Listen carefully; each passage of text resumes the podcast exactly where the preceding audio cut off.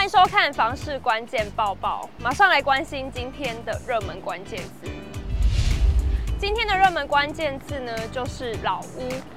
买老屋，你一定会看屋龄。想知道全台湾屋龄最老和最样的县市在哪里吗？那就继续看下去吧。永庆房屋统计去年七都实价登录，发现台北市有半数交易案件屋龄超过三十五点五年，是七都最老。身为都市化程度最高的县市，台北市历经长期发展，至今可供建筑的大面积土地稀少。近年新建案多是采取都更危老的方式办理，但新增供给有限，因此屋龄三十年以上建物比例居高不下。消费者购屋时可选择的房子屋龄也偏高。今年交易案件中，屋龄四十年以上的占比高达三十七趴。直逼四成。除此之外，台北市的房价也是七都中最贵的。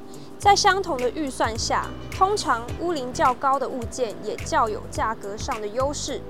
再加上屋龄偏高的房屋大多位于精华地段，因发展成熟，周边生活机能完善，交通便捷，加上公设比相对较低，实际使用坪数实在，仍然相当受购屋族青睐。来看其他县市的中位数屋龄，桃园市十八点八年，新北、台中、台南以及高雄则集中在二十四至二十六年之间。像是南二都五年内新屋交易夯，台南因为南科进驻，产业多元带动房市，加上重划区土地释出吸引建商推案，新屋稳定供给，今年来也带来一波新屋交屋潮。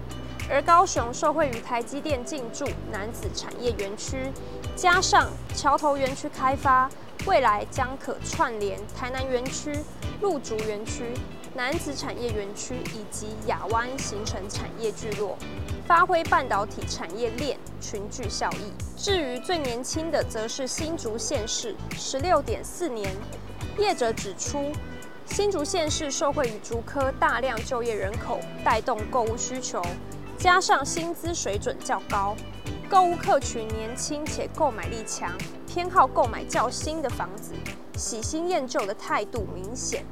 所以说呢，收看房市关键报报可以了解最新的房市新闻，赶快按下订阅并开启小铃铛，我们下周见。